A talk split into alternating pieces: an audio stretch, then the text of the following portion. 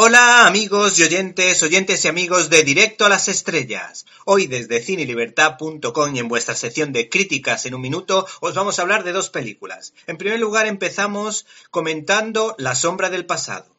El cine alemán se caracteriza por su madurez para analizar su historia, en la que cada director no busca su verdad particular, sino la verdad con mayúsculas. Y eso es lo que le pasó al cineasta Florian Henkel, que nos sorprendió a todos con La vida de los otros, en la que se contaba cómo la policía de la Alemania Oriental, conocida como la Stasi, controlaba a la población para que no criticase al régimen comunista por sus crímenes y fechorías, colocando micrófonos en las casas para espiar a sus habitantes, lo que tenía sus consecuencias tanto en las víctimas como en los espías. La sombra del pasado es la nueva película de Florian Henkel, que ha contado con la nominación al Oscar a la mejor película de habla no inglesa y a la mejor dirección de fotografía.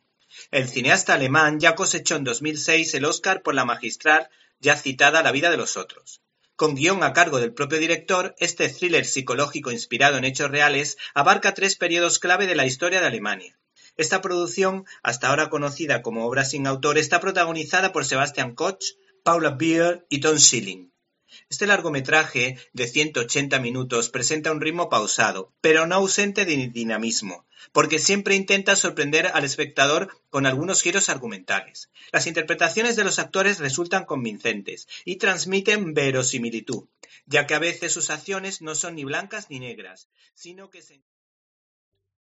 ¿Te está gustando este episodio? Hazte fan desde el botón apoyar del podcast de Nivos. Elige tu aportación y podrás escuchar este y el resto de sus episodios extra. Además, ayudarás a su productor a seguir creando contenido con la misma pasión y dedicación.